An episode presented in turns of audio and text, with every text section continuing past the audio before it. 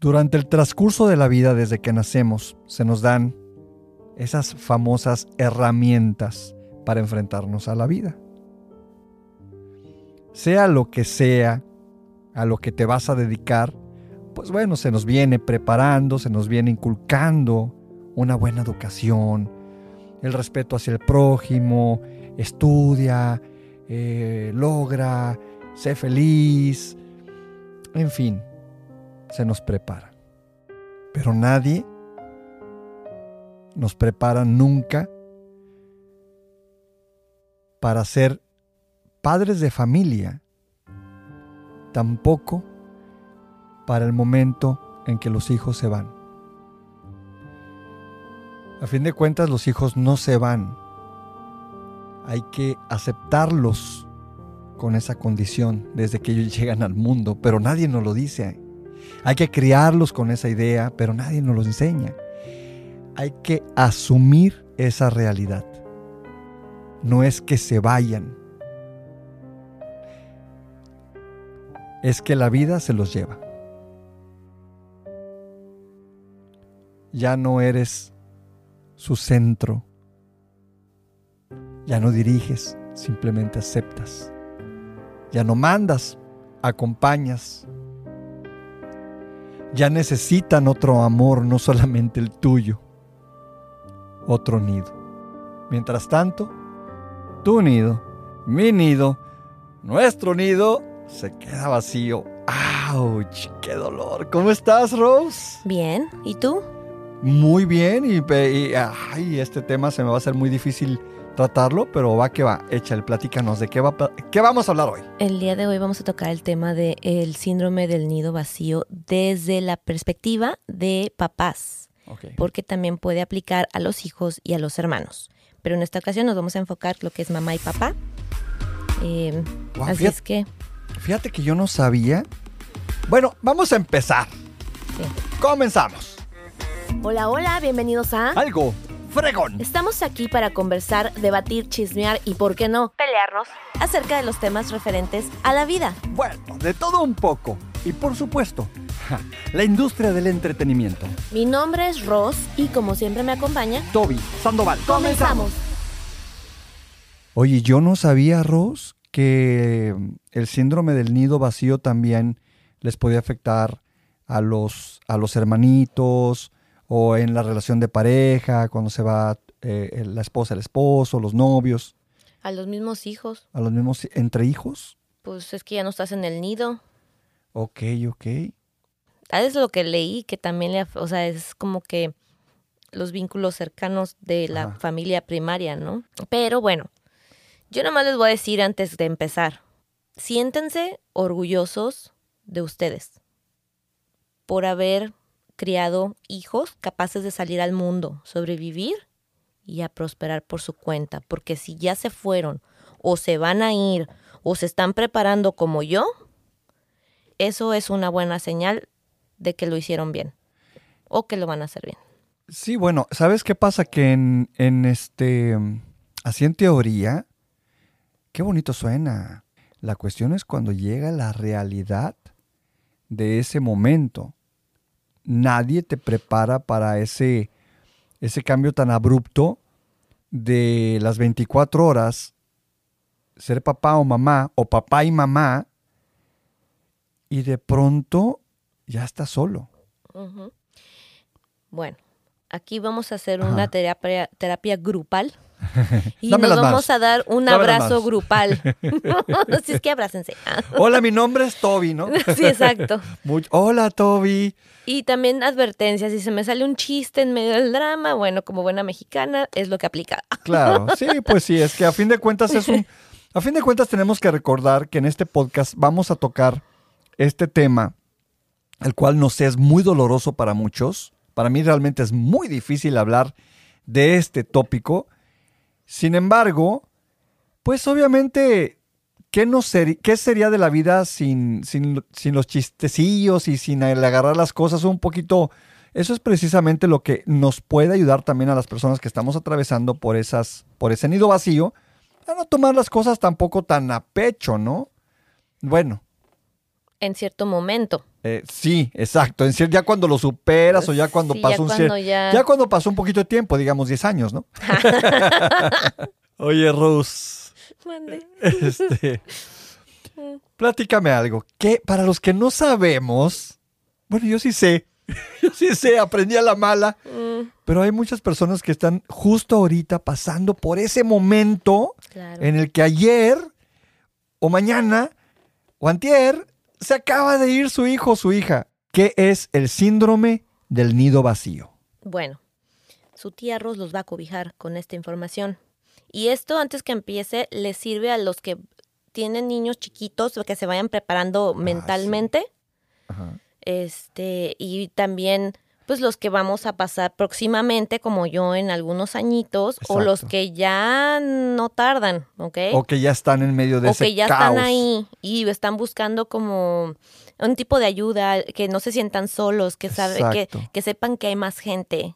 Exacto. a- Vemos afuera. muchos, de hecho. Ujú. Nada más que, ¿sabes qué pasa? Que yo me di cuenta de algo cuando atravesé por este momento, que te daba, te daba pena platicar o preguntar. Entonces yo me metía así de repente a los, a los foros, ¿no? Me metía, bueno, no, no, nunca me metía a escribir en un foro, pero sí a leer tras bambalinas las experiencias de otras personas. Pero ahorita te platico cómo superé, entre comillas, cómo atravesé eso. Pero bueno, volviendo al tema. ¿Qué es? Cobíjanos, tía Ros. Ahí les voy. El síndrome del nido vacío se caracteriza por el desarrollo de una serie de síntomas que van a afectar al estado psicoemocional de la persona que lo padece. Y al parecer este síndrome va a ser mucho más acentuado en el momento que se marcha el último hijo. Aunque este síndrome no es un diagnóstico clínico como tal, sí es una forma de llamar a lo que experimentamos en esta etapa, y es que durante años ocupamos la mayor parte del tiempo al cuidado de los hijos y trabajando para ofrecerles mejores oportunidades de vida. ¿Qué se siente?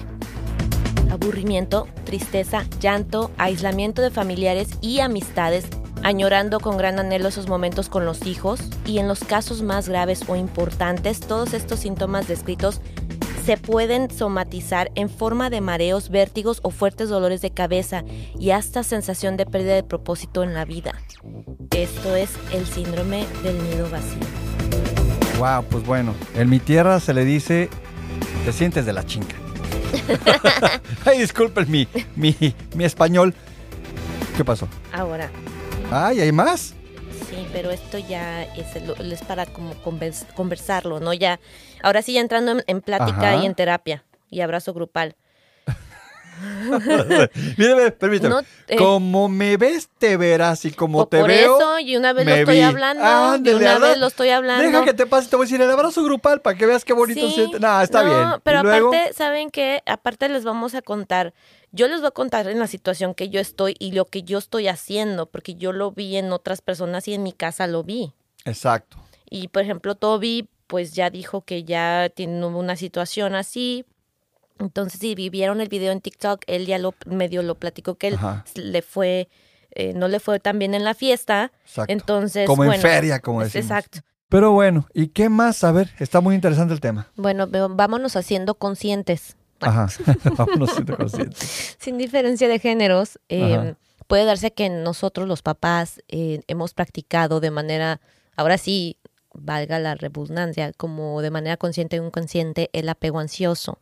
Y también hay los papás que somos demasiado protectores con los hijos.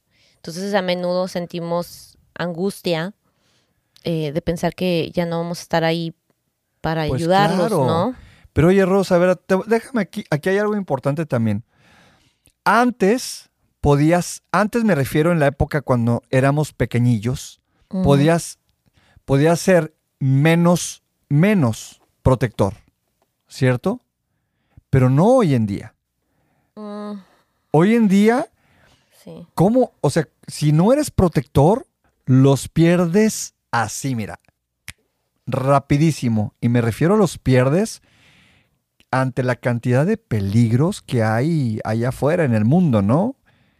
Vamos a pensar, no sé, desde pedofilia, secuestros, eh, drogas, alcohol. Eh, hay una cantidad muy, muy loca de, de, Muy extensa. Sí, está cabrón. Entonces, ¿cómo no ser? A ver, si me- que alguien me diga, Que alguien me explique. Que alguien me explique cómo no ser sobreprotector en estas épocas. Claro, no se puede, pero ahí es donde uno le da las herramientas. Ahora, El martillo, ¿no? Así como Sí, para que si viene alguien pinche descalabrada, güey. bueno, tú sabes que esto les sirve. Ajá, O sea, todo lo que, las herramientas que uno les da sí. y cuando los sueltas, yo sé que es muy doloroso, pero cuando los hijos se van, que ya están Sí. haciendo su, no sé, que se fueron, el motivo que haya sido que se casaron, lo que sea, es- se enseñan a autogobernarse, a ponerse límites, ser responsables de, la vi- de su vida con las herramientas que nosotros les dimos como papás. Porque allá afuera no es Disneyland. Sí, y, no, que, y tienen que saber cuidarse y otras cosas, pero saber que, en- porque cuando están con nosotros y vamos, salimos, andamos en la calle, no sé qué, estamos ahí nosotros, pero cuando ya se van, se van de la casa, pues tienen que saber que no es como que ja, ja, ja, no, o Sí, sea, no, todo el tiempo. Claro, ahora hay muchas. Hay, ah, discúlpame. Hay una, hay una frase de, de la terapeuta que se llama Lucy Romero que dice que los padres damos enseñanzas en presencia, pero el saber si ellos pueden solos se da en la ausencia de nosotros los padres. Uy, sí. Ujú. ¿Qué ibas a decir? El saber si puede. Exacto, ¿sabes? Es muy interesante. Y yo creo que también muchas veces, pues básicamente es, es. Hay muchas maneras en que se van, ¿sí? O sea, hay hijos que se van, hijos, hijas, que se van a estudiar fuera. Hay otros que se van a trabajar ya, porque llegó el momento en que se van a trabajar. Hay otros que se van simplemente porque decidieron ya no vivir con, con los padres de familia y que se van con sus amigos a perderse en el mundo. O sea, literalmente a perderse, a ir a ver a donde los lleve el, el ride, ¿no? Claro. Eh, es, es muy cierto que ahí es donde se, ellos se, se, se dan cuenta, se quieren básicamente autogobernar y darse cuenta hasta dónde son capaces. Creo que es muy humano, ¿no? Sí, y hay que acordarnos siempre que los hijos no son nada más hijos, también son personas que, que, van a crecer y que se van a ir a hacer su, su vida. Sí, no, y yo creo que a fin de cuentas, pues una de las razones también es de que simplemente ya no les caben las raíces en tu maceta. O sea, sí, o sea, no les basta tu abono para nutrirse, ¿no? O sea, Órale, todo re- referente a la jardinería. Ah, Sí, muy bien, me gusta, me gusta la idea. pero digamos, para las personas que van a empezar en este proceso, porque ahorita yo voy a decir qué es, cuál es la parte del proceso para los que estamos dentro o estuvimos dentro, pero como tú, por ejemplo, que aún no llega el momento en que tu hijo se va, ¿cómo te estás preparando? Sabes, yo creo que al principio cuando era cuando mi hijo era más pequeño, yo creo que o sea, sin querer me venía preparando poquito. Ajá, Y ya conforme pasó el tiempo, ya que es más grande, pues ya es como que me he hecho más consciente. Pero al principio, sin querer, porque yo eh, tengo la o sea, 50% de la custodia, o sea, 50% del, del tiempo está conmigo. Entonces, el otro tiempo que estoy sola, pues estoy haciendo mis cosas. pero lo has pensado, digamos, Sí. has pensado, en algún momento se va a ir Sí, y tal vez al extranjero, o tal vez aquí, o tal vez a México, o a donde se vaya. Vaya, el mundo feliz sería que se vaya a dos cuadras, ¿no? o sea, que lo estés viendo. ¿sabes? Digo, ahorita que ya soy más consciente, Ajá. estoy como que entre sí y no. Sí. Pero antes, cuando era más pequeño, yo le decía, porque ahorita es adolescente, yo le decía, ah, pues te vas a ir a estudiar a Europa y allá voy y te visito. Cuidado, deja, cuidado, porque esos decretos. Yo se lo decía. Bueno, cuidado porque esos decretos nos cuestan caros. O sea, yo una de las cosas que yo hacía era eso precisamente, decretar. Tú te vas a ir a Europa, ha llegado el momento para que allá, la, la, la, la, la. Yo le decía, te vas a ir a estudiar una carrera a Ajá. a Europa, Ah, pues bueno. en, en inglés, o sea, conociendo diferentes países, con este, educación gratuita y de alto nivel. Claro. O sea, yo ya me lo imaginé, ¿no? Y yo decía, y el otro decía, pero ¿por qué me quieres mandar hasta allá, mamá? ¿No? Pero el punto es, después cuando ya Sí. empezó a ser más como independiente de lo básico, Ajá. y en lo básico me refiero es como tener conciencia de dónde está la ropa, o sea, abrir una maleta y cosas así, lo- se fue al campamento de verano una semana. Ajá. Y ahí fue como practicar, es una pequeña práctica. Fue la primera vez que salió. Fue la primera vez que ¿Qué salió, sentiste? tenía nueve años. Pues sentía como emoción y al mismo tiempo eh, de- sientes como pues angustia, porque dices, ¿cómo le irá a ir? Exacto. ¿Estaba a cuánto tiempo de distancia de ti? Eh, yo creo que sin tráfico, casi dos horas. Ay, inocente. Pero bueno, para poder llegar a ese lugar sin tráfico, tú sabes que aquí sin tráfico pero bueno, es raro. te sirvió de preparación tal vez. Sí, pero, pero, estás es hablando. una pequeña preparación. Claro, porque estás hablando de que en el mundo real, cuando te pase, Ujú. Tanto las personas que nos están escuchando, que, que estamos sobre este tópico, y, y tu servidor, pues obviamente estamos hablando que nuestros hijos se fueron a, al otro lado del océano, Claro. o a, en- o a otro país, o a otro estado. Sí, ¿no? ¿Sí? sí. Entonces de repente ahí es donde viene. Qué importante es prepararnos, precisamente lo que estás diciendo. Te estás preparando para ese momento. Pero en ese momento, cuando se fue a dos horas de distancia, tú estabas realmente Con nueve años. con nueve años. Y Tú es el único, yo no tengo otro, es, es uno solo. Entonces es como al mismo tiempo pensar, lo tienes que dejar preparado porque es solo. Exacto. Entonces sí tiene familia, pero no es lo mismo como que a veces tienes hermanos y también no, o sea, si no, si no coinciden en la vida de caerse bien, pues no, ¿de qué te sirve el hermano o la hermana, no? Así es. Entonces tienes que prepararlo también en las, socialmente para que él sepa escoger a sus hermanos de vida, a sus amigos con A los que va a estar. Exacto. Aparte de su familia, de sus primos. Sí, exacto. Pero exacto. al- Es- esa fue la del campamento, fue la primera vez a- como un, un así Ajá, como un, un- salpicón. Ahí te voy a hacer una pausa Mm. porque sí quisiera estar, estar, estar diciendo aquí hay algo importante. Uno de mis errores, y yo voy a estar diciendo varios errores que yo tuve porque tal vez los, eh, las, las- las familias, los padres o madres de familia que nos escuchan van a decir, Ujú. a ver, ¿me identifico o no me identifico con esos errores? Porque cuando se van, todo lo que nos viene, ese balde de agua fría es por los errores que cometimos. Y Uno de mis errores, a ver, perdón. antes de que sigas con el error, y aquí me vas, y aquí, por ejemplo, él me va, eh, él, me refiero a Toby, me va a guiar a mí, porque Sí. mi hijo es más chico. Exacto, te estás Porque preparando. unas cosas me estoy preparando. Ahorita voy a decir mi siguiente nivel después del campamento. Entonces Vas ya con lo tu primer error. Exacto, ¿no? Y ya lo saben todas las personas que nos están escuchando, que no dicen, no es que yo no, no estoy en el nido vacío, en el nido vacío porque todavía mi hijo, mi hija vive conmigo. Pero te, te tengo una noticia, te va a pasar. Sí, claro. ¿sí? O sea, te va a pasar, ahí te va.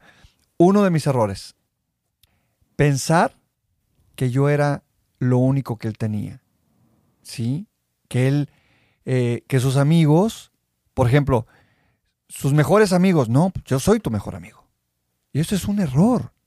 Porque como bien lo acabas de decir, él tiene que hacer sus amigos, su vida, su gente, su, su, es, es, eh, no es mi hijo, es mi hijo, pero es hijo de la vida. Sí, o sea, me lo pusieron en préstamo. Diosito, la- el universo, la vida me lo puso en préstamo para yo sacarlo adelante, pero él llega un momento en que sus alitas se abren y se va. Entonces, mi labor, y es lo que yo no entendía, era prepararlo para ese momento. Pero yo tuve que aprender eso a la mala. Si Yo quisiera regresar el tiempo para decirle, hijo, ten mi- no uno, mil amigos, mil mejores amigos. Yo soy tu papá, pero ten tus mejores amigos, haz tu vida. Y amigo también, pero tu papá y guía. exacto. Antes y amigo, pero es tienes Pero que tener aprende- amigos de sí, de Pero lo estoy aprendiendo ahorita. Mm. Y eso, eso, eso está cañón. Porque quisiera ver, yo si algo le pediría a la vida como, como yo lo he expresado, es regrésame el tiempo para volver a empezar con mi hijo. Y bueno, tratar de no cometer tantos errores, pero eso ya no se puede. Ahora, ok, volviendo al tema de cómo tú te estás preparando eh, para el momento, para cuando llegue el momento. El nivel 1 fue que se te fue nueve días, a dos horas de distancia. Ah, perdón, se te fue a los nueve años a dos horas de distancia. ¿Cuánto tiempo se fue? Una semana Una semana. Ese es el nivel 1. sin saber nada de él. Ok. Dices que hay un nivel 2. ¿Cuál fue el nivel 2? El otro fue nueve días Nueve días. ¿A dónde se fue? a Japón. A Japón. Ok. O sea, ¿Cómo, qué- cómo, te, ¿Cómo te sirvió esa experiencia para tu preparación para cuando llegue el nido, el nido vacío? Pues estuve como, yo creo que tuve un mes de angustia, mucha angustia y siempre tenía Antes de que se pesadilla. fuera. Sí, Exacto. Sí, pesa- o sea, de, no podía dormir. Diario me levantaba en la noche Ajá. y, o sea, pensando que qué iba a pasar, pero es que cuando no sabes qué es lo que va a pasar, sabes que se va a ir de viaje y que es otra cultura y, y otro idioma y otras costumbres, pero pues sabes, eso lo tienes bien claro, pero no sabes nada más. Bueno, ¿y eso en qué te sirvió para cuando llegue el momento? ¿Qué fue lo que eso te pudo haber a ti? ¿Cuál es el aprendizaje para ti? Que sobrevivió. Eso es como lo primordial. O sea, que supo, Entonces no es esta, también vamos a ver una cosa, entonces el aprendizaje no es para ti, fue para él. para mí también, ¿Para ti cómo? pues saber que sobrevivió, que sí puede. Que no, se sabe pero ¿cómo vas a lidiar con, con- con el momento en que sepas que ya no va a regresar? O al menos no en, en un año. O sea, tú aquí, tú sabías que iba a regresar en nueve días. ¿Sí? ¿O no? ¿Por qué no? Qué dramática, ¿por qué no va a regresar? Pues nunca sabe. No, no, pues para empezar, o sea, era un viaje de estudios, un viaje de, de la escuela. Entonces, sabes que va a regresar. Sí, te- sí, muy en el fondo. Pues claro. Pero claro. luego te, te dramatizas, ¿no? Sí, pero no, o sea, sabes que va a regresar. La cuestión es cuando sabes, cuando, o sea, volvemos al, al tópico, el nido vacío, cuando los hijos se van. Esto que ha pasado ahorita con el viaje, los viajes que tuvo tu hijo, pues obviamente es una preparación a la pregunta, ¿cómo te estás preparando para cuando llegue el momento de que el nido se quede vacío?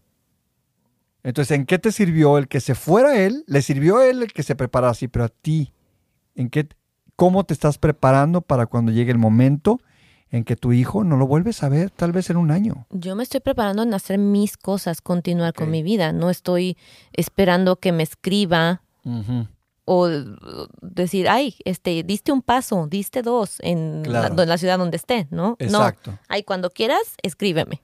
O sea, yo sé que estás bien, tienes celular, tienes exacto. muy, obviamente siempre como papás te da algo como la angustia y el nervio, pero, o sea, pues tiene todo. Entonces, Sí, ese es, yo sigo haciendo mis cosas. O exacto. sea, yo no estoy ahí nada más esperando o sobre de él, de, este, ya llegaron a tal lado. No, está en su viaje y está en su viaje. Exacto. Si él quiere escribir, bien. Y eso a mí también me ayuda porque también digo, ¿y qué tal si le escribo? Bueno, no. entonces eso va a la pregunta que quiero hacer. Cuando hay una custodia compartida, yo siento que el dolor va a ser mucho menos a cuando somos papá mamá. Sí. Yo creo que sabes que está con la otra parte, con el papá o con la mamá y te sientes como más, eh, te da más, un poquito más de tranquilidad. Exacto. Es que aquí hay tres partes. Fíjate bien, yo, yo considero que el nido vacío, el impacto del nido vacío es diferente en estas tres situaciones que son completamente eh, um, diferentes entre ellas. Una, la situación donde hay papá y mamá. Juntos, vida feliz, pajaritos cantando en el patio, eh, salidita los domingos, pizzita en las noches de película, papá, mamá, papá, mamá. Se va el niño, niña. Es un impacto diferente al ejemplo número dos. Solamente hay papá, mamá o mamá, papá. O sea, un papá, mamá que se está haciendo cargo 100% del niño o niña. Ese es diferente. Y hay un tercer ejemplo, donde hay una custodia compartida, o sea, papás divorciados. Y yo pensaría que hay otro cuarto ejemplo, papás divorciados donde entre ellos no se hablan. ¿Sí? O sea, y, y- y donde, donde no hay una forma en que esa, esos papás... A ver, ¿por qué no tocamos esos cuatro ejemplos diferentes? Vamos, vamos empezando con el primer ejemplo que di. Papá, mamá, vida feliz. Vamos a ver, ¿cómo sería en ese caso el nido vacío? Ahí yo creo que en, el- en la pareja que de ya, de- ya terminó con los hijos, Ajá. pues yo creo que se voltean a ver y se vuelven a conocer porque es, dejan de ser amantes para ser Sí. padres. Y más se da, Exacto. creo que se da un poco más en la mujer, ¿no? Exacto, ¿no? Pero es como voltear a ver a tu pareja y decir, bueno, ¿qué onda? O sea, pues ya otra vez. pasar tiempo y hola, mucho gusto, ¿cómo estás? Sí, otra vez. Y, y ahora sí que irse de vacaciones y conocerse otra vez. O sea, estar tener más solo. hijos. ¿no? Apoya, no, apoyarse. Ahora sí que Apoyarse en su, ellos. darse terapia grupal. Exacto. Entonces vamos a pensar, vamos a poner este ejemplo. Está la pareja feliz, los esposos que están casados durante 20 o más años, tienen a los hijos, al hijo, a la hija que tiene sus 18 años, se va de casa, ya me voy papá, mamá. En ese momento, papá, mamá se voltean a ver, se abrazan los tres, que te vaya bien, hijo, se hace una cena de despedida, ¿sí? Pero ellos dos, papá, mamá, se apoyan y ahora es, vamos a ver por nosotros dos, vamos como tú dices, a reconquistarnos. Ya terminamos como papás, digo, como papás sacando adelante un hijo que ahora se va al mundo, ¿no? Ok, ese es el primer ejemplo. Entonces, en ese ejemplo, sería el ejemplo ideal. ¿Tú crees que ahí hay nido vacío también? Sí. También, pero no tan fuerte, no tan agresivo. Lo que pasa es que puedes, no, es que puede ser, es que Ajá. depende de cada situación. Volteas a ver a tu pareja y dices, bueno, ¿qué onda? Hola. O, Hola. Ajá, hola, nos vamos de vacaciones y ahora sí de, eh, ¿qué Claro, onda? sí. Vámonos, ¿no? Sí, sí, sí, sí, sí. un, fa- un fajajá, Exacto. ¿no? O sea, la vuelves a conocer o la vuelves a conocer y dices, ¿qué estoy haciendo con esta persona? Uf, también y, que es. y ah, ahora bueno, sí pero de ahí ya nos son- vemos, gracias, bye. Ya ahí viene. Pero es lo que puede tema. pasar. Es lo que puede pasar. claro, fíjate Pero, que sí. o sea, si estábamos, vemos- estábamos juntos, simple y sencillamente por el hijo. y se dan cuenta que ya se fueron los hijos y dices, bueno, ahí nos vemos, pues bye. O sea, después de tratar de conocerse, yo digo que es intentar, ¿no? Está cañón, está cañón. Ese- eso está cañón, pero ya también, también ya es esa otra, onda. onda, claro. Ahora, ejemplo número dos. Papá, mamá o mamá, papá. O sea, nada más hay uno. o sea, solteros. Papá soltero, mamá soltera. Entonces, de repente, se va. Hijo, hija, y te deja bailando el jarabe tapatío. Madres. Ese es mi caso. Entonces, en ese caso sí yo puedo hablar desde la experiencia. Claro. En este caso, yo fundamenté mi vida completa alrededor de mi hijo. Todo era mi hijo. Mi hogar es mi hijo. Era mi hijo, porque ya se fue. Sigue siendo. Sigue siéndolo, Sigue pero, o sea, es que siéndolo. eh, el señor, o sea, el, el joven se fue al otro lado del charco Sí. a hacer su vida, a, A hacer su vida, a se- lograr sus metas. se va a España y obviamente esto eh, me deja a mí, pues, estás hablando de que él desde chiquito, pues obviamente yo estoy preparándolo y guiándolo y etcétera a lo que él quiere ser de grande. Él dice, yo quiero ser futbolista profesional. Y yo todavía le digo, pues esto está cañón, pero no es imposible. El lugar donde lo puedes lugar- lograr es Europa. Ah, ahí está el decreto. Y de- desde Chavillo le metí Europa, Europa, Europa, Europa, Europa. ¿A dónde crees que se fue? A Europa. Pero seamos sinceros, ¿Por señores. qué no? Yo quiero regresar el tiempo y decirle, vete aquí a San Francisco. No, seamos sinceros, señores. El, el fútbol europeo no se compara con el de este lado del charco. Entonces, Exacto, completamente. allá. Completamente. Entonces, pues nada, llega el momento en que se va. ¿Y qué pasa? Que yo como papá, mamá, sufro el, el- el famoso nido vacío. En todo su esplendor. Porque todo lo que leíste al principio, que es el nido vacío, todo lo pasé. Una depresión que ahí te encargo, una soledad que ahí te encargo, no quieres saber de nadie. Y bueno, por supuesto, también todos los ejemplos que han pasado, o sea, su cuarto, su recámara. Vaya, su recámara es un museo. Yo no me he atrevido a entrar a esa recámara. O sea, entro y salgo corriendo porque entro a llorar. O sea, lo voy a hablar así.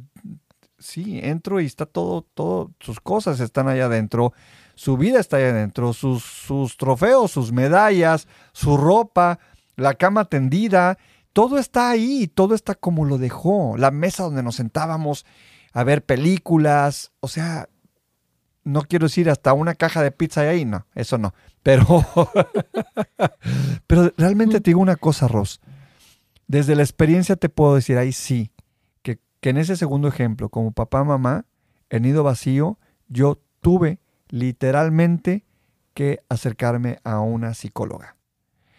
Les recomiendo muchísimo a todas las personas que están atravesando por el famoso nido vacío, sobre todo eh, en situaciones donde el hijo o la hija se van enojados, porque también es válido que se enojen.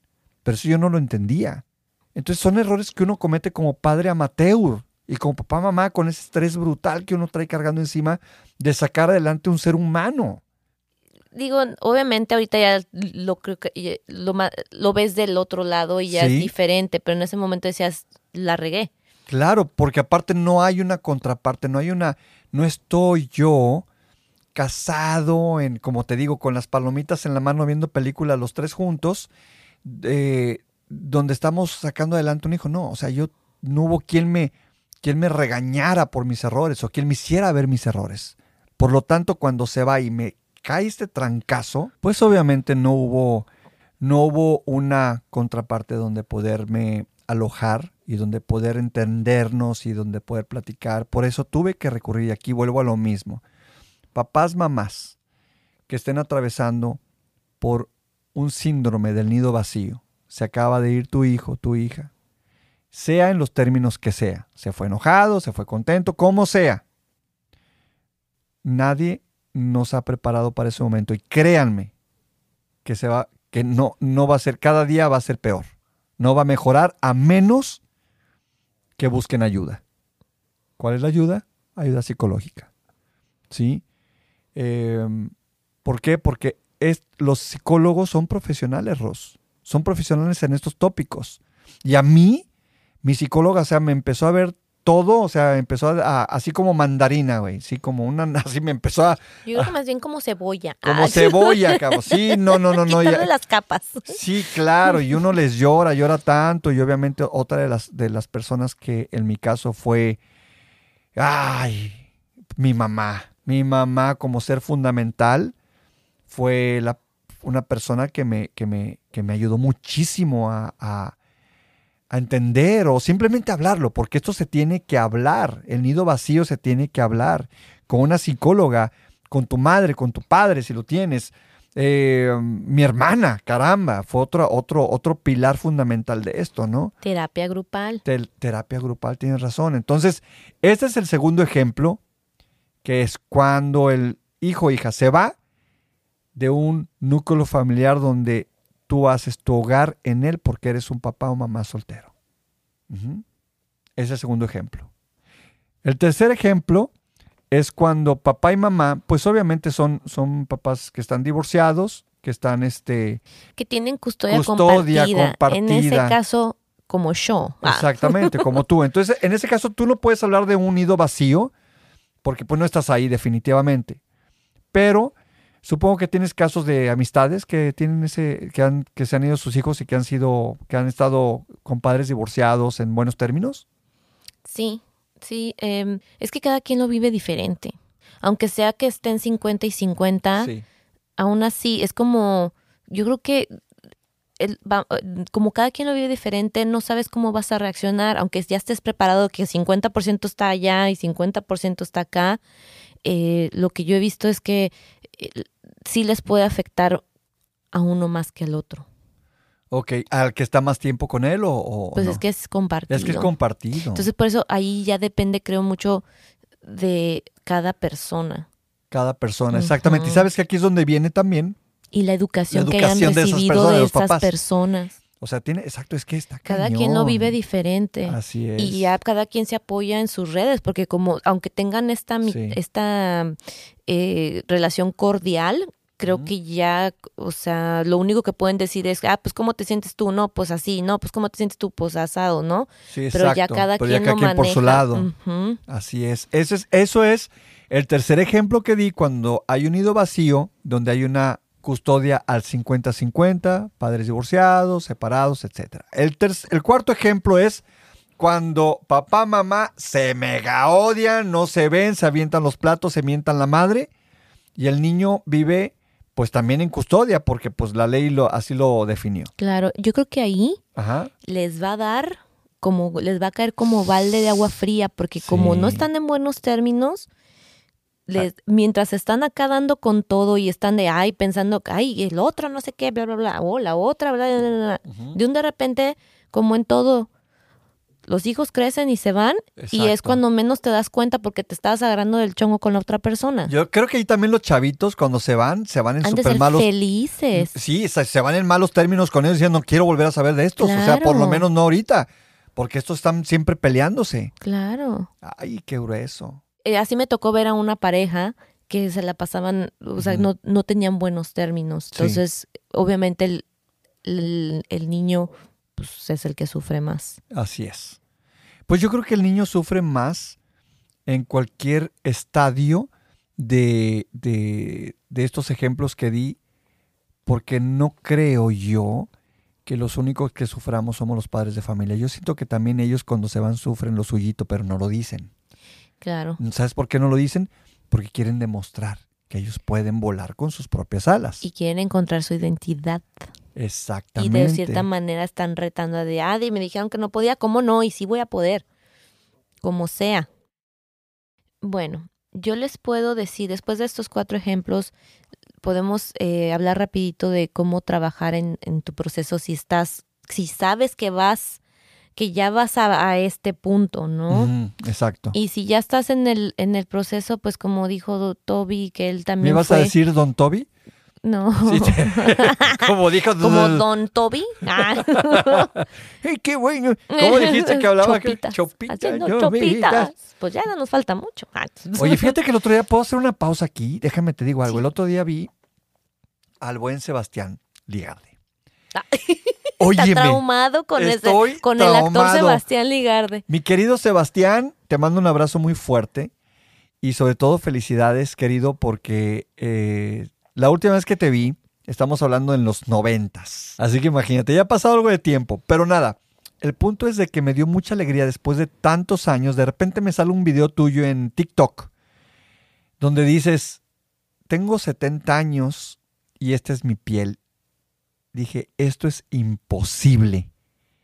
Se me hizo brutal cómo este canijo ha envejecido primero que nada con mucha dignidad porque no se ha sometido a ninguna operación, ninguna este, cuestión de, de estética a sus 70 años. Pero aparte no Con parece de 70. ¡No parece de 70!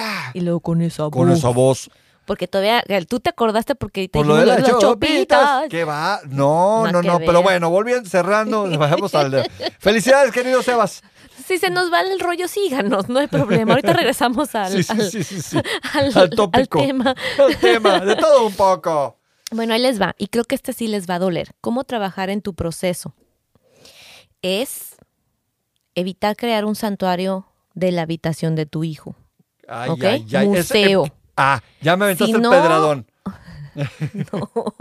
Ay, me- me- miren, yo investigué y les voy a dar la información tal cual. Venga, venga, venga, porque Entonces, eso, eso, eso yo quiero escuchar. Es importante que, eh, que si no la limpió antes de que se fue, tú, papá, mamá, deseches todas tus emociones sacando toda esa basura. Y, remo- y pues hay que remover parte del desorden, ¿no? Pero obviamente colocando o dejando los recuerdos de tu hijo en un lugar seguro. O sea, también no es como que vas a mandar todo al traste, no, no, no. O sea, pero si no, no hagas un santuario, un museo y no lo harías, no lo hagas no lo hagas como Área 51, como el señor Toby. Si yo acepto que tengo un museo, el museo de mi hijo. Está ahí, está como si no se hubiera ido. Cada que entro yo a esa recámara, entro a llorar. Y no me gusta entrar. Entro, salgo rapidísimo cuando, cuando tengo que buscar algo, así, un papel o algo, entro y bye, bye, bye, porque la verdad me, me da mucha... El olor, todavía tiene olor a mi hijo, está cañón.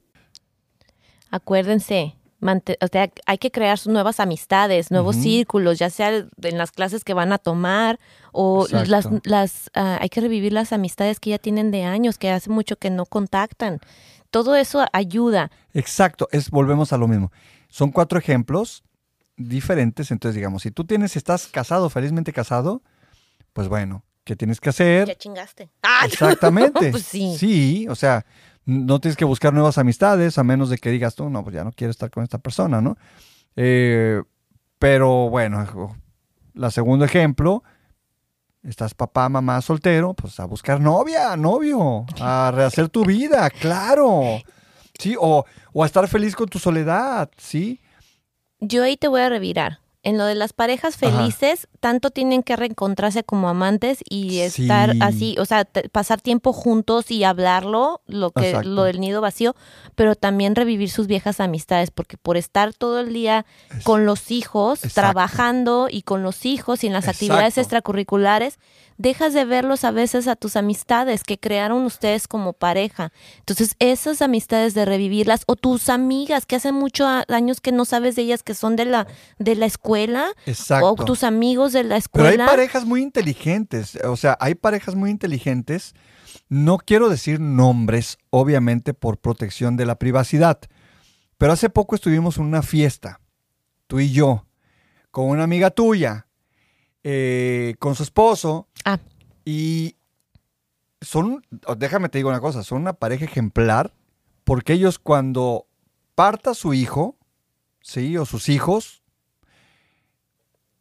ahí ellos están también fundamentados, han hecho un grupo social alrededor de ellos, han fundamentado su vida alrededor de sus amistades también, que realmente no tienen que hacer nada más que, pues ahora sí que cuando se viene la marea, agarrarse del, del- del timón del barco y órale, vamos juntos, navegamos y tenemos a todos nuestros amigos que nos apoyan. Claro. Ese es el mejor ejemplo y ese es, tengo otros amigos yo también que, que digo, o sea, qué bruto, qué bárbaros, o sea, cuando les venga esa tormenta del nido vacío, pues no va a haber nido vacío porque están, son felices, se fundamentaron bien. Eso es la meta mayor y ese es, eso hubiera sido mi sueño. Pero pues en mi caso no fue así. Claro. ¿sí? Entonces ese, ese es así, a las parejas que son, que ustedes dos se tienen como esposos, que se fundamentaron bien, sacaron adelante a sus hijos, sus hijos se van, ustedes están como si nada, están tristes, pero vaya, la están armando. Pero mis están felicitaciones, apoyando. claro, mis felicitaciones porque ustedes son el ejemplo a seguir de todos los que tratamos de llegar a ese nivel que no lo logramos. Pero yo creo que en tu caso tú elegiste ayudarle a, a tu hijo a cumplir su sueño y eso implicaba un poco de sacrificio Claro. de eh, no ver a tus amistades, Ah, de, de traerlo y llevarlo y Sí, pasearlo no por todo California. Exacto, o sea, básicamente no puedes fundamentarte en un núcleo social, vamos a ponerlo de esa forma, no puedes mm, rehacer, y aquí hago énfasis, no es una queja, es simplemente algo en el cual estoy seguro que muchos y muchas estamos en el mismo lugar, en el cual como padres o madres solteros no podemos rehacer nuestra vida sentimental, nuestra vida romántica. No podemos, No. ¿sí? ¿Por qué? Porque estás felizmente dedicándote a sacar adelante a tu hijo tú solo o sola, Claro. ¿sí? ¿Nos ibas a dar una lista? Sí, aparte, bueno, sigo, más bien sigo con la lista. El- la otra es eh, anotar todas las cosas que tú te has prometido que vas a hacer algún día. Anótalas. Si ya van a pasar, dependiendo, si en mi caso yo las anoto. Me faltan años, pero uno nunca sabe. Si no ya te sabes- faltan años, perdón, ¿eh? Aquí es algo Pues más importante. de dos es plural. Ah. Pues sí, no le. No, no, no. sí, sí. Déjame, recuerda algo, algo que estábamos. Que es- estaba, no sé si de, en algún momento escuchamos que alguien dijo: Se va tan rápido. Yo dije. ¿Tú dijiste? Sí, hace No, pero, ratito dije que se iba muy rápido todo. pero todo todavía no llegas ahí. Todavía no llegas ahí. ¿Cómo se va a ir rápido si todavía no sabes cuánto tiempo falta? Bueno, pues hace, yo siento que ayer nació. Ah, Sí, exacto, sí. Pues es que Bueno, eso sí es bueno, así. Déjame te digo una cosa. Mm, De la edad que tiene tu hijo a la edad que tenía mi hijo cuando se fue, es pasado mañana. sí, claro. Es así de rápido. Me acordaste de mi mamá, porque cuando tenía 16 me Ajá. dijo, mañana vas Sí, a tener 20. La vida se va así y me tronó el dedo. Exacto. Y, el, y sí, haz de cuenta. ¿Te fracturó? ¿Te fracturó?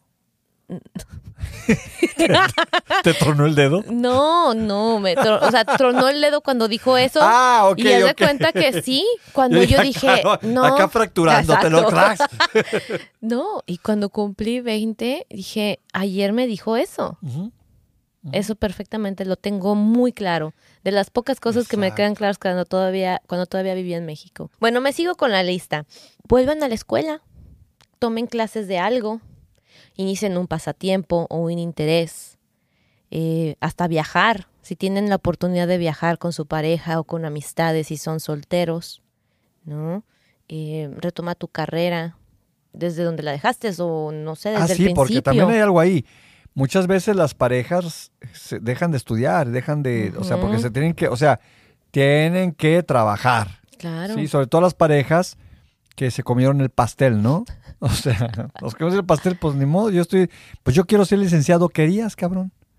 Querías, güey. Y yo quiero ser, este, yo quiero ser ah, arquitecta, pues querías. Sabes que hay algunos ejemplos Qué fuerte, que, ¿no? pero mis respetos a las pocas parejas o muchas, no sé, que primero uno Ah, sí, sí, sí, sí, y también luego eso. el otro, vas, vas tú, ahora vas tú y así. Exacto. Mis respetos para ellos, porque sí. es una friega, aunque te pongas tú a estudiar y el otro se aviente con el trabajo y los hijos, el otro le toca trabajo, estudiar y un poco de los hijos. Así es. Entonces, pero bueno, son sacrificios, ¿no? Pero y que se mantengan como pareja, qué perfecto que se apoyen así. Exacto. Ahora, a ver, aquí pregunta, te hago otra pausa. Cuando se trata de los hijos, ¿son sacrificios? Ah, soy yo. Ese era un error mío, decirle a mi hijo, estoy sacrificando esto y esto y esto. Ahora que lo veo, por eso te digo, quisiera regresar el tiempo para no decirle, estoy sacrificando esto, no, para darle un abrazo y decirle, con todo mi amor hago esto. Bueno, sí se lo decía, de hecho, ¿no? Con todo mi amor lo hago, pero nunca usar el término sacrificio. Es que uno, ah, otra vez vamos a lo de las instrucciones. Nadie te dice qué está bien y qué está mal decir. Para ti una frase que para mí es normal, Sí. para ti te puede doler y marcar toda la vida.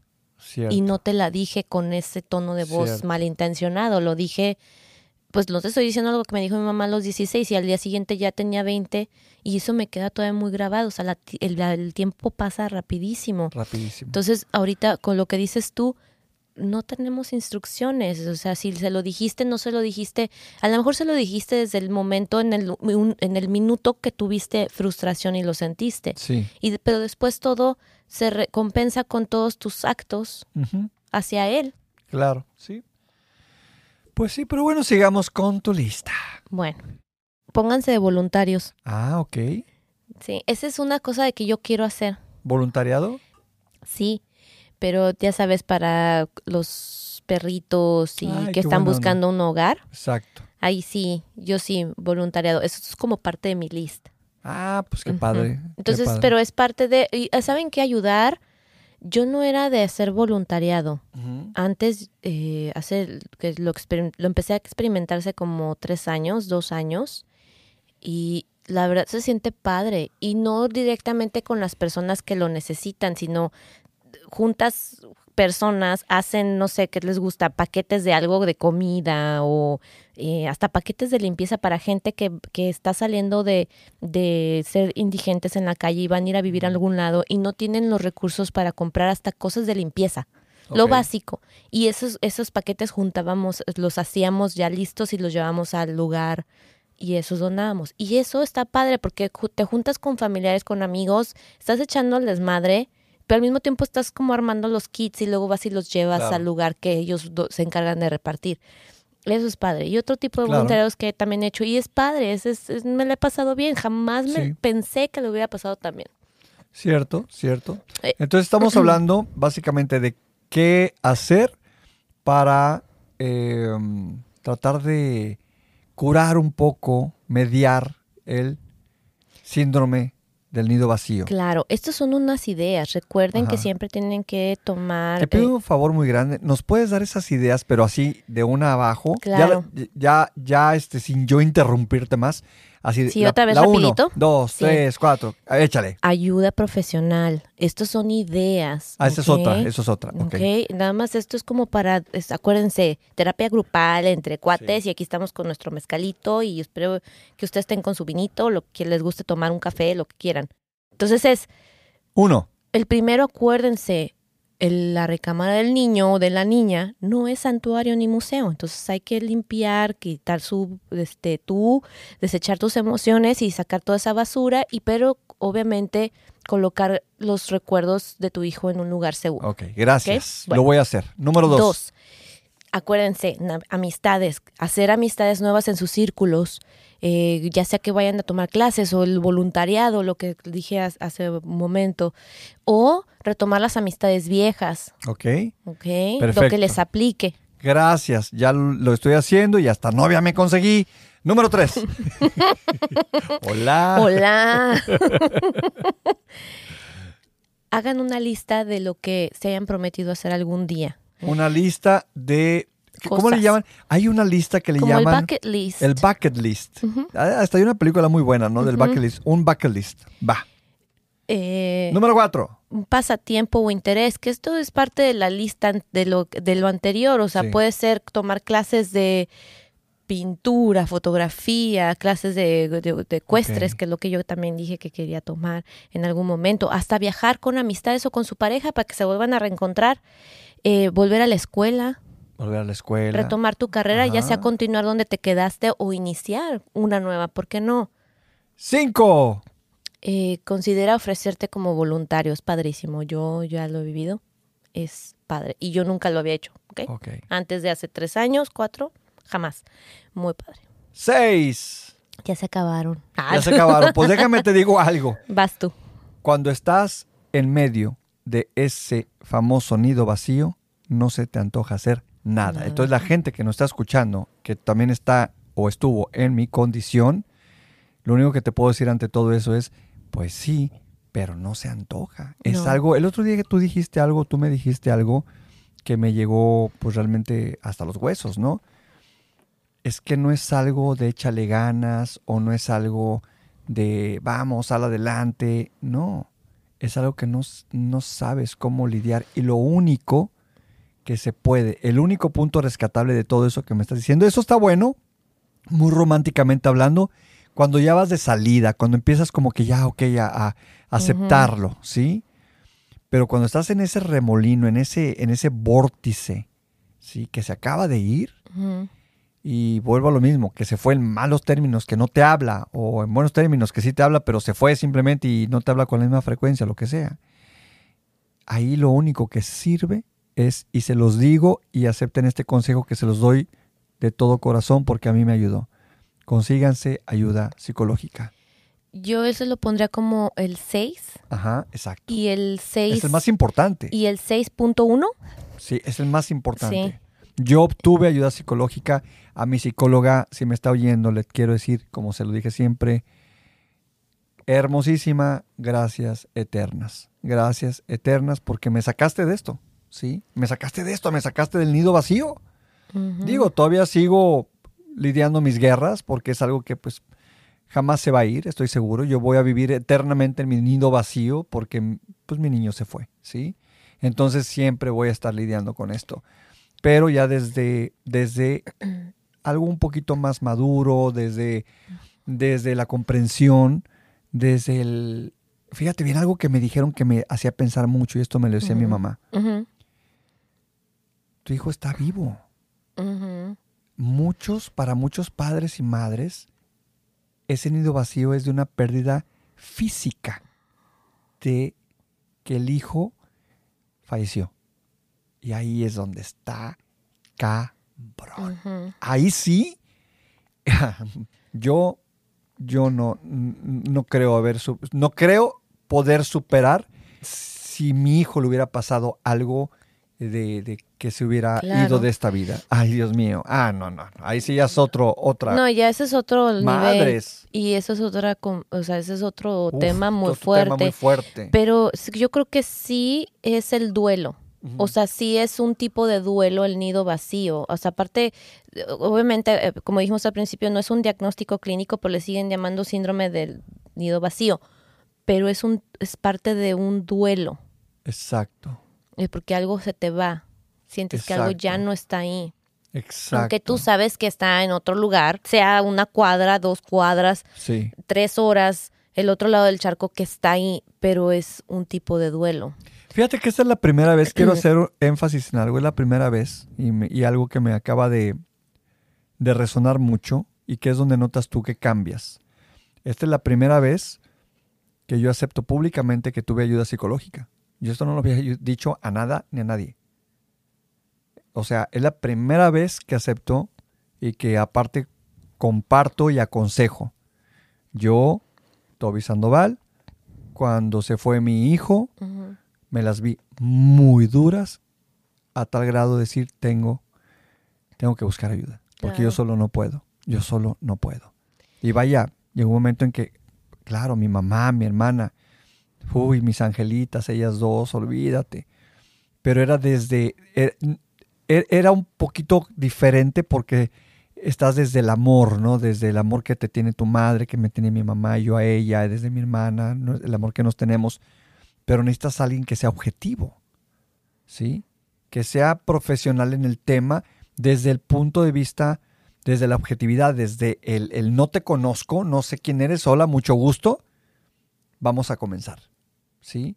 Porque mi mamá pues era desde el amor, mi hermana también. Claro. Pero aquí la primera vez que acepto, tuve ayuda, y vuelvo a lo mismo. Inés, eres grande. Gracias. Y lo que es el recibir terapia debería ser parte de la canasta básica. Mm, o sea, no, porque aquí en, Estados Unidos, no sé, en otros países y en México, pero en Estados Unidos una sesión te puede costar, es, no es, o sea, es, no es, parece chiste, pero es, es, es exacerbado, es ridículo que tú quieres ayuda y es una exageración lo que te cobran por ayudarte, entre comillas, cuando debería ser parte de la canasta básica y todos deberíamos de terapiarnos, todos. Así es. Ahora, que lo que ahorita que mencionaste a tu mamá y a tu hermana, aparte el que mencioné hace un momento, el 6.1, porque el 6 es ayuda psicológica, el 6.1 es importante que tengas una red de tu mamá, tu, eh, tu papá o tus no sé, amigos, tus hermanos, este, alguien que te aparte, o sea, que te contenga, que aparte de la psicóloga o el psicólogo, pero necesitas una red que te apoye, que no te sientas solo. Y, y en algún momento buscar em, grupos de ayuda donde los grupos estos están pasando o pasaron por la misma situación, el nido vacío. Exacto, tienes mucha razón. Em, ahora, ya hablamos de esta parte, de, en este caso como tu situación, que tú ya pasaste por ello. Exacto. Me gustaría en algún momento, antes de los comentarios, tocar rapidito cómo prepara, o sea, cómo te puedes medio preparar a ti y ayudar a preparar a tu hijo, porque también ellos pasan por un montón de emociones que a lo mejor no los expresan porque te ven a ti todo ahí. Es muy fácil. Vuelvo, ¿sabes qué? Voy a, voy a decir aquí dos cosas importantes. Aquí, ah, tú ya hablaste de 6 puntos, 6.1 puntos muy buenos acerca de... De cómo trabajar en tu proceso. Así es. Ahora yo voy a tocar unos puntos muy importantes de qué hacer y no hacer cuando tu hijo se va en no muy buenos términos. Mm. ¿Sí? Porque lo que tú dijiste es el proceso, que, ¿verdad? Tu proceso. Pero ahora voy a hablar de cuando se van nuestros hijos enojados, peleados, que ya no nos quieren volver a hablar. Ahí les va. ¿Qué hacer y no hacer si buscas una reconciliación? ¿Qué hacer? Escribir una breve carta a mano o dejarle un mensaje de voz breve. breve. Porque aparte estás lidiando con una generación de chavitos que no quieren leer cartototas, ¿eh? No, claro. O sea que muy a fuerzas te mandan un texto. Bueno. Con sí y no. Exactamente. Número dos, abordar la situación con mucha delicadeza, o sea, pensarte cada palabra. Lo que antes tú soltabas así como, no, que la y no lo pensabas, decirle y no decirle. No, ahorita sí tienes que pensar cada palabra. Practica. Exacto. Tres, acercarte con menos frecuencia, con muy poca frecuencia pero con autenticidad. O sea, no lo estés jodiendo todo el tiempo en los textos y llamándole. No lo hagas, no, lo hagas porque más. ¿A quién? Vaya, yo siempre. El, ejemplo, ¿no? A nadie le gusta que lo correten. Esto, y esto en cualquier tipo de relación. Así es, a nadie le gusta que lo correten. O sea, tú, imagínate un conejo ahí, lo correteas, nunca lo vas a alcanzar. Déjalo ahí tranquilo y hasta se va a acercar a comer de tu mano. ¿Sí? Exacto. La siguiente sí. ¿Qué hacer? Disculparte. Disculparte. O sea, desde el profundo, desde tu corazón decirle, hijo, hija, perdóname. Perdón. Perdón, lo siento tanto. Quisiera regresar el tiempo, ya no puedo regresarlo. Esto me lo dijo mi psicóloga. Ya no puedes regresar el tiempo. Ya no puedes cambiar lo que hubo atrás, pero sí puedes cambiar lo que viene. Ah. Sí puedes cambiar el futuro, lo que haces a partir de ahorita. Corregirlo. Corregirlo. ¿Sí? ¿Y qué tanto hace falta la ayuda de una psicóloga que, mírame hablando de esto sin llorar? O sea, esto sí es simple. Yo no podía hablar de mi hijo sin llorar. Yo no podía. O sea, en esto seguro hay personas que están escuchando que avalan mis palabras. Yo hablaba de mi hijo y lloraba. ¿Sí? Entonces, eh, disculparse, ¿qué tanto ayuda a una psicóloga, un psicólogo que, que yo, el yo de antes, no se hubiera disculpado o no hubiera tal vez, hubiera dicho, ah, pues bueno, lo que sea, sí, eh, yo no me voy a disculpar, no sé. ¿No te hubiera, no te hubiera abierto de alguna manera el, tu, em, tu, tu, lado es empático, no sé, como más... De ponerme en su lugar. Ahora, esto es lo que sí hay que hacer. Lo que no hay que hacer, ahí les va. No. Enviar mensajes de texto o de correo electrónico. O sea, son, o sea, de emails. Son muy fríos. Se pueden confundir las palabras. En esos momentos, no mandes nada más un texto, o sea, tienes que hablar, mensaje de voz. Una llamada, Exacto, y si no te contesta, mensaje de voz. Claro. La otra no, darles una gran explicación. No darles grandes explicaciones porque, bueno, obviamente en esta época estamos hablando que si, si tu hijo se va ahorita es porque es un millennial o porque es este generación ¿cómo le llaman a la nueva generación ahorita? Eh, este Zetas. Este, ¿Zetas? No, no, sé, no me acuerdo. ¿De cristal? Ah. Exacto. De cristal. Bueno, los milenios para acá. Bueno, los, los que están ahorita en esta ahorita en el 2023 es la generación Z, que van del de 1994 al 2010. O sea, tienen entre 12 y 26. Bueno, ya los que son del 94 ya como que ya los papás van a decir, ¿cuándo te ¿A vas? qué hora te vas? Exacto. Pero digamos, los chavitos que son del 2002, 2003, 2004, 2005, son los que están cumpliendo 18, 19, 20, 21 y que son los que justo ahorita se están comenzando a ir. Ya se fueron o ya, ya están empezando, como dices tú. Exactamente. Entonces, en fin, volviendo a la lista de lo que no debes de hacer ante una reconciliación o buscando la reconciliación. Dejar que gane el silencio. O sea, mantente en comunicación. Aunque él no quiera o ella no quiera saber de ti, mantente tú en comunicación y eso te sirve a ti, Ros, cuando llegue el momento, en caso de que pase, mantente en comunicación, no dejes que gane el silencio. Yo tengo una pregunta. ¿Qué tal? ¿Qué tal? ¿Cómo estás? No. ¿Qué tal que tú estás mandando mensajes y no recibes? Entonces estás viendo tu mensaje diario. Diario, diario, diario. ¿En qué momento? Así me pasó a mí. ¿En qué momento dices, también por sanidad mental, dices, o sea, me duele, no sé qué está pasando con él, porque en sí no sabes qué está pasando con el hijo, la hija, pero también eh, por un poquito de sanidad mental dices, mejor ya no escribo. Bueno, te voy a decir en qué momento. ¿Qué haces? Bueno, aquí también fue, era, fue una de mis preguntas a mi psicóloga. Y lo que me dijo ella fue, no le escribas tan frecuente pero no le dejes de escribir. Mm, o sea, cada semana. Exactamente. Es un simple, hola, ¿cómo estás? Deseo que estés bien. Ah. Hola, pensando en ti. Hola, vine al cine y me acordé cuando veníamos juntos. Pero nada, una cosa que me recomendó ella fue siempre positivo. Nunca desde, este, ay, estoy aquí en el cine, como aquí hubiéramos venido juntos y yo me siento tan solo, triste, sin ti, aquí comiendo palomitas, llorando. No, no, no, no, no. Es, Todo era desde, estoy en el cine recordándote con mucho amor. Aquí estoy paseándome por lugares donde vine. Obviamente, en la realidad yo estaba llorando. Yo fui al cine, yo recuerdo muy bien. Fui al cine, la primera vez que fui al cine fue dos años después de que se fue, digamos. Voy al cine pero para mí hasta eso me dolía porque yo iba al cine con él. Todo te duele.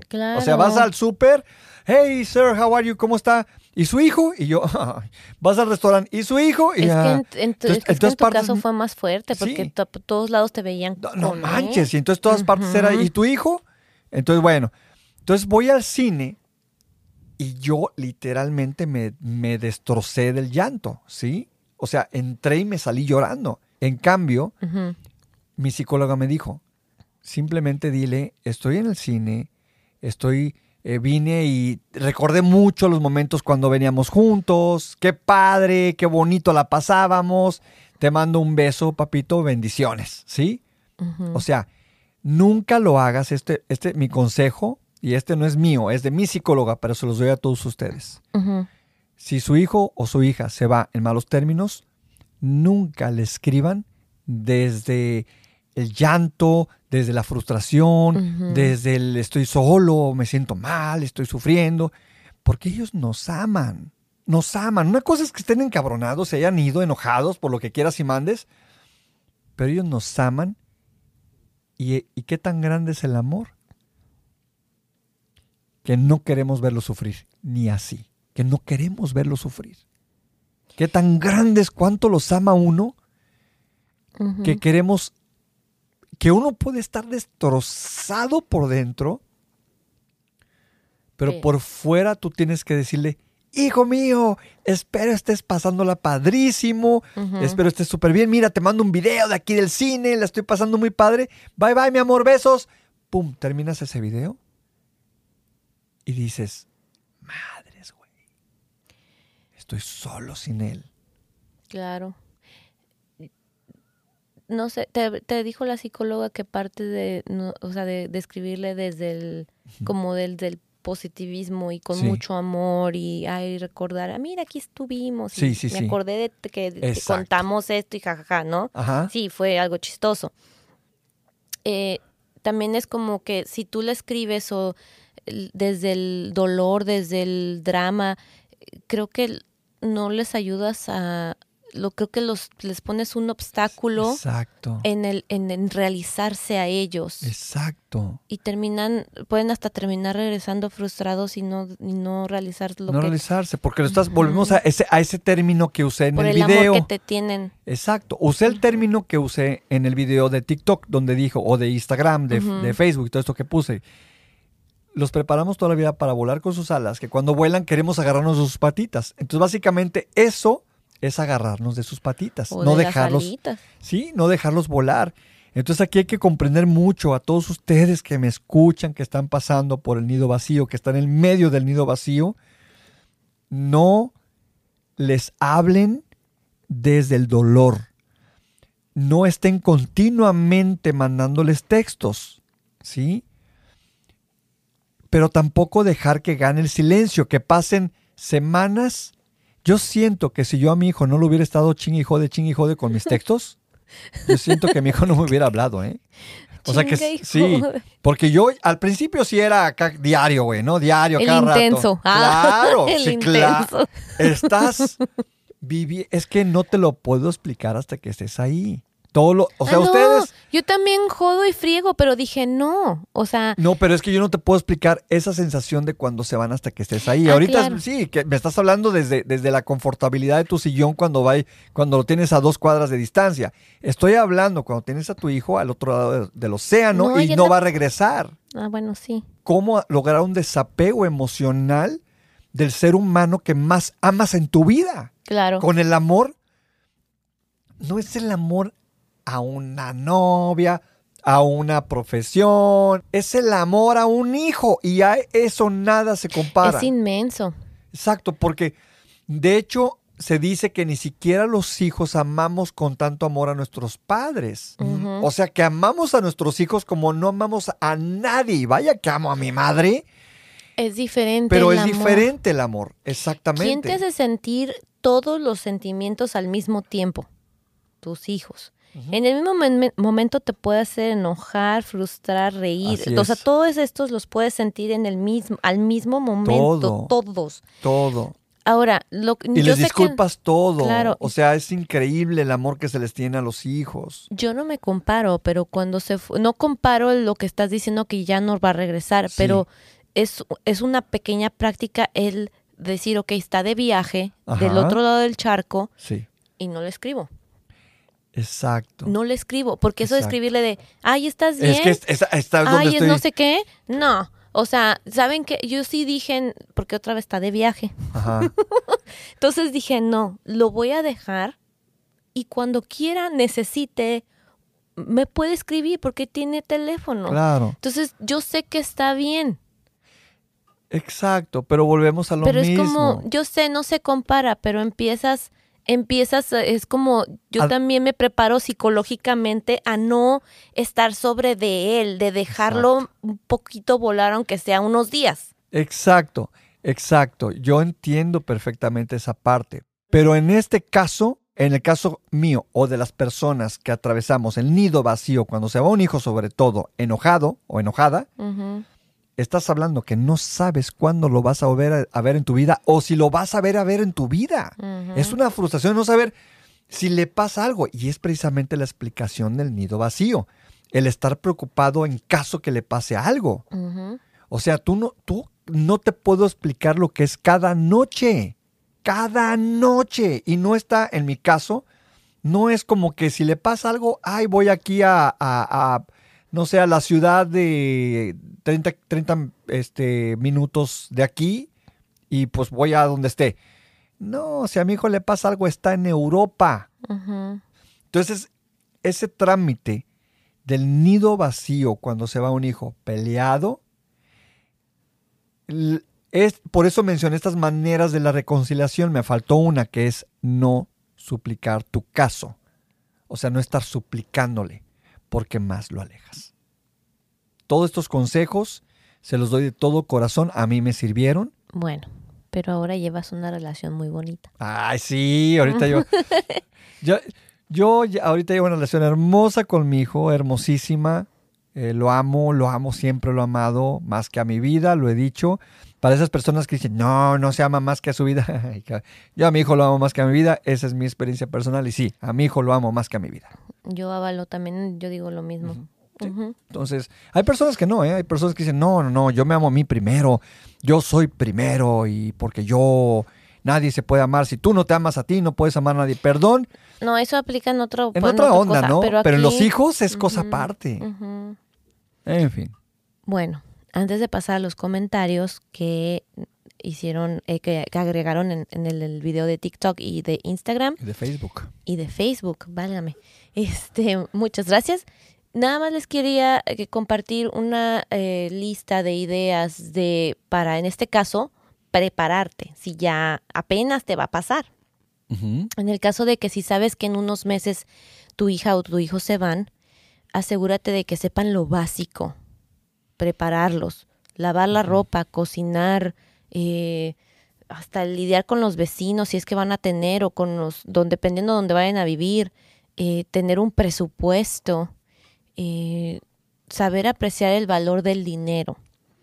Exacto, saber cuidar su dinero, apreciar el valor del Exacto, wow. Eso es algo, son cosas básicas, ¿no? Eh, si no sabes que se van a ir de la casa hasta en el último segundo, pues ya lo único es no entrar en pánico y aceptar que pasará y alegrarte por ellos. Eh, de ser necesario, pues ofrecerles tu apoyo en todo momento, ¿no?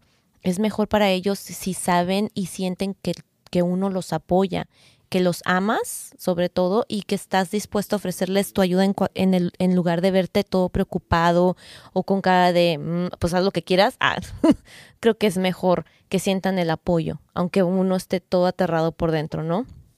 Ahora, hablando de aterrados, un eh, ¿cómo hacer a un lado los pensamientos aterradores? Pues creo que lo más normal sería hacer, o lo más no, no normal, lo más sencillo, pero al mismo tiempo más difícil es hacerte autoterapia. Es muy importante. pues no sé, o sea, o sea, honestamente puedes tener en cuenta que tendrás uno o dos pensamientos así aterradores recurrentes, pero siempre hay que elegir que todo va a estar bien, ¿no?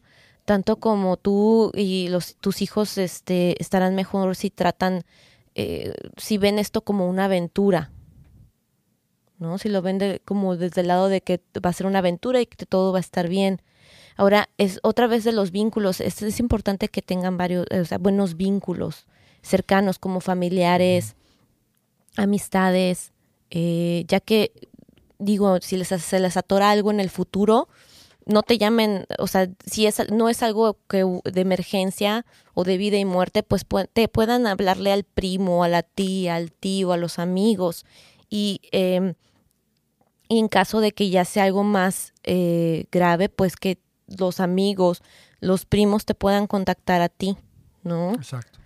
Eso es importante, mantener vínculos eh, familiares. Así es que, como dijiste tú hace rato, o sea, realizar una cena antes de que se vaya, si es que tienes tiempo, para que conecten, ¿no? Familiares y amigos. Y tenga un, un tenga varios vínculos, que se sienta acompañado y que tú te sientas un poco, o, tú como papá te sientas más tranquilo. Exacto. De que este, van a estar bien. Sí, pues básicamente es lo que tienes que de alguna forma comprender o tratarte, es la, asunción de la independencia de los hijos.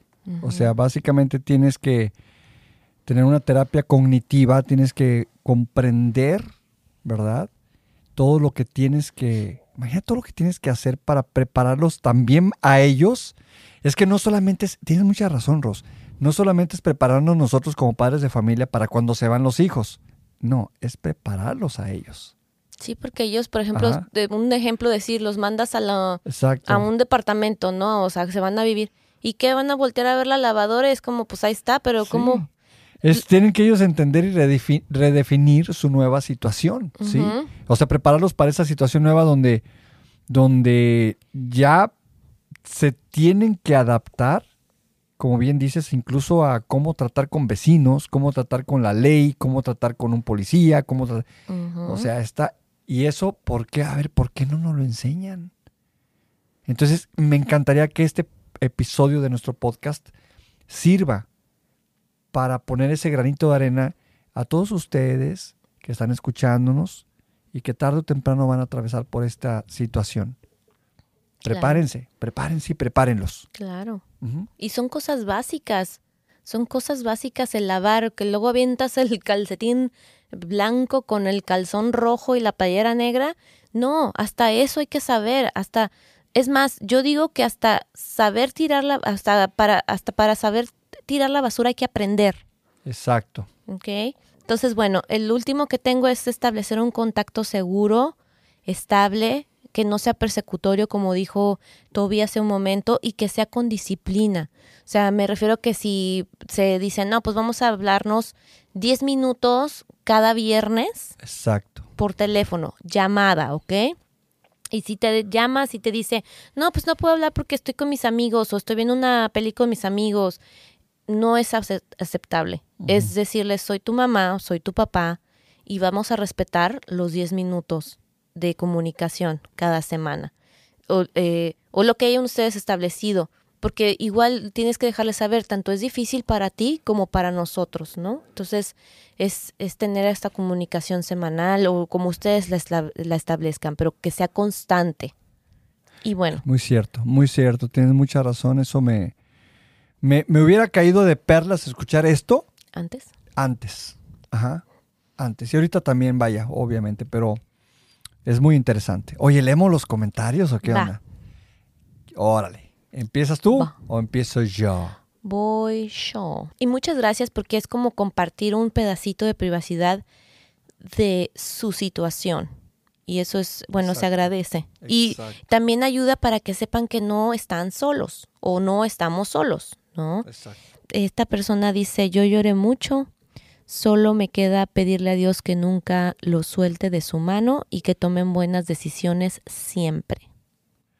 Exacto, eso es, eso es exactamente lo que se piensa. Dices, bueno, ya se fue, ok, estoy solo, sola. Solo me queda pedirle a Dios, por favor. Y eso es algo que yo hacía diario, Ros. Hincarme, yo creo que me hice, me hice ferviente eh, admirador de Dios y ferviente eh, orador, platicador de, con Dios cuando mi hijo se fue, porque comencé yo a acercarme mucho a Dios. Muchísimo, muchísimo. Y a pedirle, por favor, no te pido por mí, te pido por mi hijo. Y también es importante, aparte de si, como dice Toby, que se acercó más a la religión, eh, recuerden la educación que ustedes les dieron, las herramientas que ustedes, que nosotros le damos como papás. Exacto, exacto. Voy a leer este comentario. Dice, exactamente, se siente el nido vacío. Mi hijo, desde muy joven, tenía muy claro su objetivo en la vida. Nos empezó a preparar cuando por primera vez se fue a España, siempre haciéndonos sentir bendecidos por sus logros. con sus primeros lugares en arquitectura. Pero aún que no los eh, obtuviera, pero aunque no los obtuviera, estaría igualmente orgulloso de él por el solo hecho de ser mi hijo. Ahora está más lejos, en Milán, estudiando una maestría en construcción y restauración. Cada día sus alas siguen creciendo. Si sirven para regresar al nido, muy bien, pero si son para volar más lejos, mejor. Solo le pido a Dios la bendición para mis hijos. El pequeño está aquí, pero mañana. ¡Auch! Exactamente. Exactamente. Eso es lo que le pide a Dios. Que sus alas sigan creciendo para volar más lejos o para volar de regreso a casa. Y fíjate qué curioso, este comentario me lo dejó un amigo fraternal de mi infancia. Em, qué curioso que su caso es muy similar al mío. O sea que, que también se fue a España su hijo y que también, o sea, como hay, como hay cosas muy parecidas, ¿no? Que desde chiquito ya él estaba eh, apuntado desde chiquitito a su profesión, pues también el mío. Claro. Entonces te digo, pues solo queda eso, ¿no? El, pedir, pedir, pedir a Dios que nos los cuide. El siguiente comentario. Y confiar en lo que uno les educó. Así es. Bueno, el siguiente comentario dice, es difícil acostumbrarse, lloré mucho, todavía me pongo triste, pero solo eh, pido por ellos para que estén bien. Eso es lo que importa, que estén bien. Sí, exacto, a fin de cuentas eso es lo, básico, ¿no? Lo la ley de la vida. La ley es que estén bien. ¿Sí? Y por eso también se, está, se, adquiere un grado de tranquilidad porque sabes que los prepara uno muy bien para que estén bien. El siguiente comentario dice, uff, mi hijo se graduó de la universidad y a los tres meses recibió un ascenso en su trabajo y se fue a, y se fue de, a otra ciudad. Pensé estar preparada. Em, nunca se está preparado. Es lo único. Así como dice ella, nunca se está preparado, ¿sí?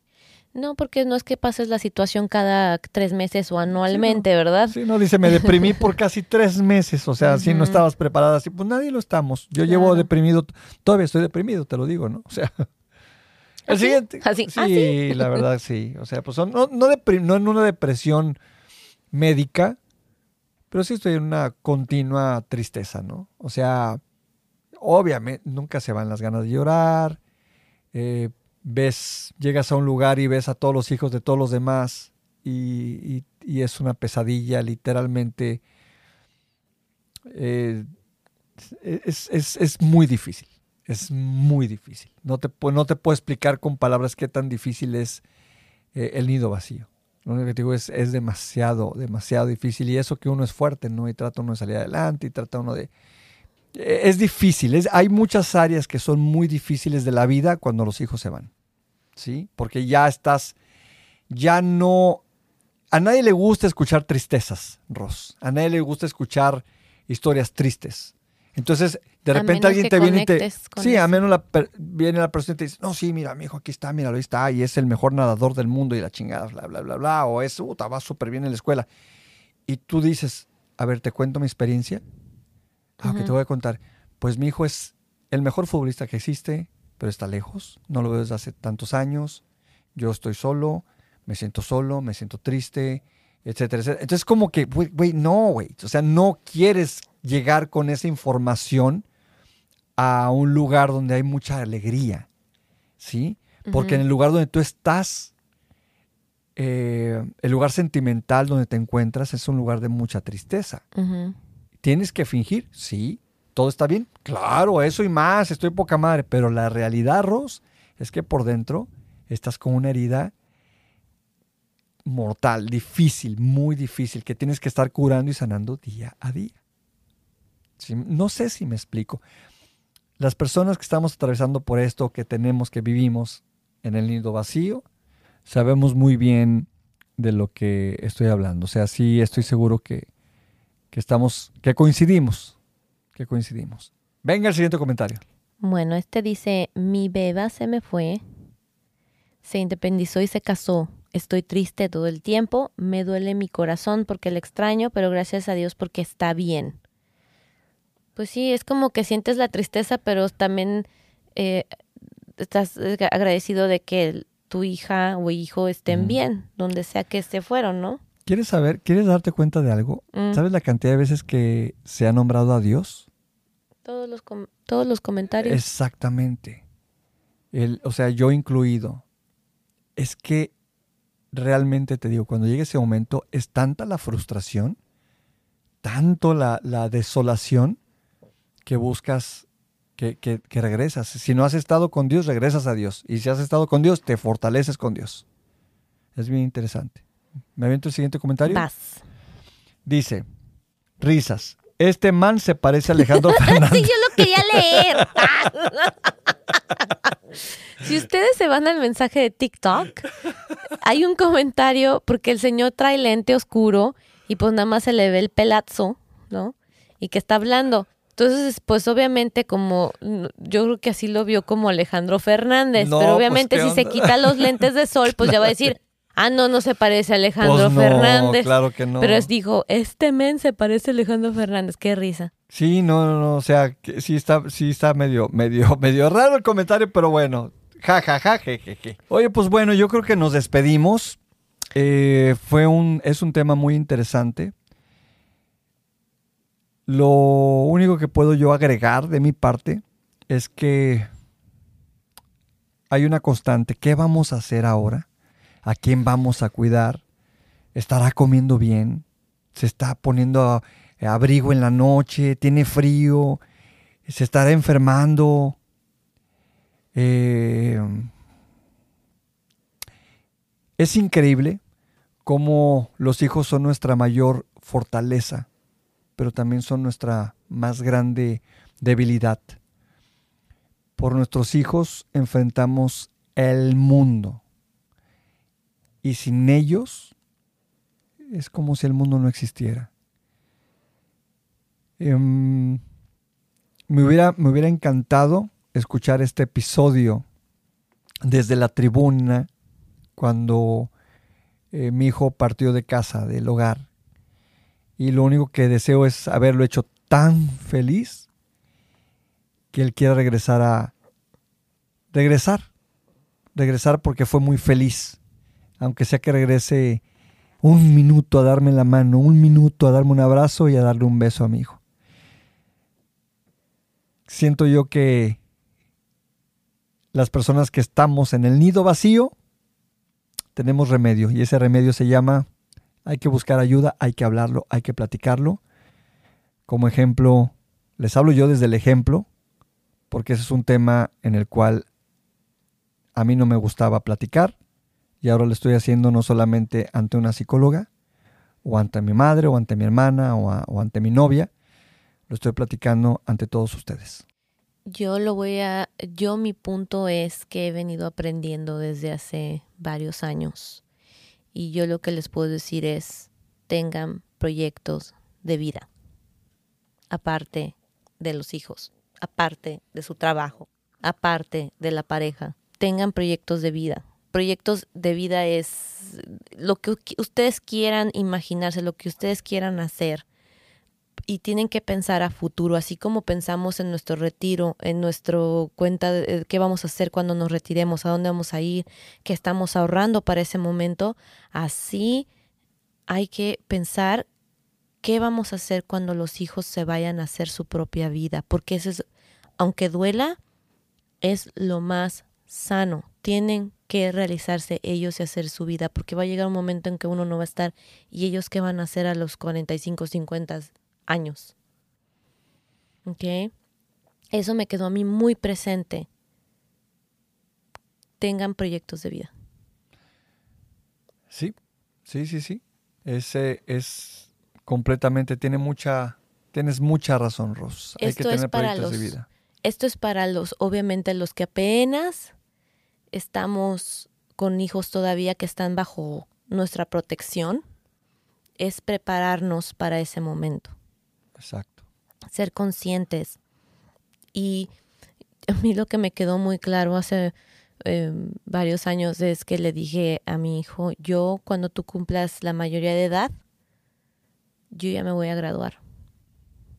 Wow, claro. De papá o de mamá, en este caso ustedes piénsenlo con- dependiendo quién sea, ¿no?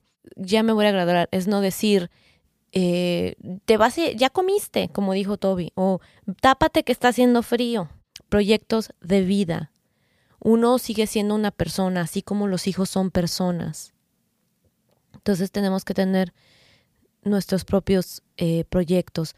Producirse la vida también ayuda mucho. Producirse, ¿a qué me refiero? Producirse la vida es decir, ok, voy a ahorrar para irme de viaje en este año y me voy a ir a diferentes países. Si es que ya están por eh, pasar este momento de que los hijos se van. No sé, producirse la vida, hasta realizar una cena con amigos cuando ya no estén los hijos. Cositas así, eso es producirse la vida. Salir a la playa a caminar, salir al parque a caminar, salir a conocer su ciudad. Porque cuando uno tiene hijos, uno se encierra y se vuelve eh, en la monotonía de ir a las actividades, ir a la escuela, ir al, eh, dependiendo en el, en el grado que estén. Y de un de repente uno se queda casi casi con las manos vacías. Y eso no debe de ser. El amor no tiene cura, pero pues es la cura para todos los males. Hay que amarnos a nosotros mismos y hay que, hay que simplemente agarrarnos de nosotros mismos y decir, pues, por el amor que le tengo a mis hijos, a mi hijo, pues voy a ser fuerte y voy a estar listo para cuando él regrese, porque yo tengo fe que mi hijo va a regresar. Aunque sea a darme un abrazo, aunque sea a darme un beso, a decirme, te amo papi, te amo papi, gracias por todo. Ese es el sueño, ¿no? La realización. Démonos un abrazo grupal. Démonos un abrazo grupal. Esta terapia ha terminado. Ah. ¡Ya nos vamos! Nada, no. ¿Por qué no? Ay. No, porque tienes que dar tus redes. En todas partes, arroba Toby Sandoval Oficial. ¿Y cuáles son las tuyas, Rus? En todas partes, arroba Ros con doble S, casi oficial. Y las de Algo Fregón es arroba Algo Fregón. Compartan este episodio. De algo le puede ayudar a Exacto. alguien que esté pasando, que pasó, que va a pasar próximamente. Compártanlo. A final de cuentas, nuestros hijos, aunque se vayan, son para toda la vida.